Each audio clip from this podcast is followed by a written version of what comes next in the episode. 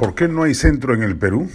La polarización ideológica de la última elección pulverizó al centro como opción política, aun cuando los resultados parlamentarios de Acción Popular y Alianza para el Progreso no son desdeñables, pero la verdad sea dicha, ninguno de ellos es significativamente relevante en términos de cabal representación de un ánimo popular centrista. El último esfuerzo de construir una opción de centro explícitamente identificado como tal fue el Partido Morado de Julio Guzmán, pero cometió el grave error de soslayar el achicharramiento personal del candidato y fundador y en lugar de presentar a otro postulante, insistió con él, llevando al colapso a la agrupación que hace tan solo cinco años había sido protagonista principal de la elección. Otro de los candidatos que reivindica semejante alternativa es Jorge Nieto, pero no fue capaz siquiera de inscribir su partido del buen gobierno Hoy mantiene un perfil promisorio, pero le queda mucho trecho por recorrer para erigirse en una opción nacional.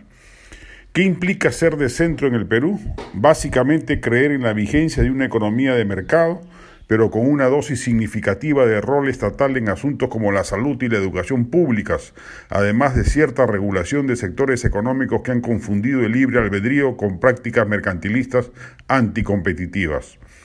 En ese sentido, un mensaje de ese perfil tiene mucho terreno propicio por delante.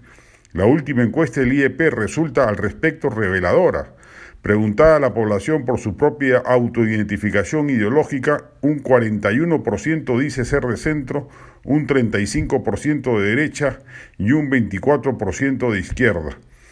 Claro está que detrás de esa respuesta no hay necesariamente convicciones ideológicas claras, Podría darse el caso de que alguien que dice ser de derecha al mismo tiempo sea partidario del control de precios, por mencionar un ejemplo, y las respuestas, por ende, no son un indicador previsorio de lo que podría ocurrir en un proceso electoral venidero, pero de todas maneras revelan un estado de ánimo mesurado en su mayoría, alejado de los extremismos vocingleros tanto de la izquierda como de la derecha. Es cuestión tan solo de que se construya una alternativa orgánica en ese sentido, que suponga una superación cualitativa del aguachento zafarranchos que hoy representan partidos como AP y APP, carentes de sustancia ideológica y propuestas programáticas claras.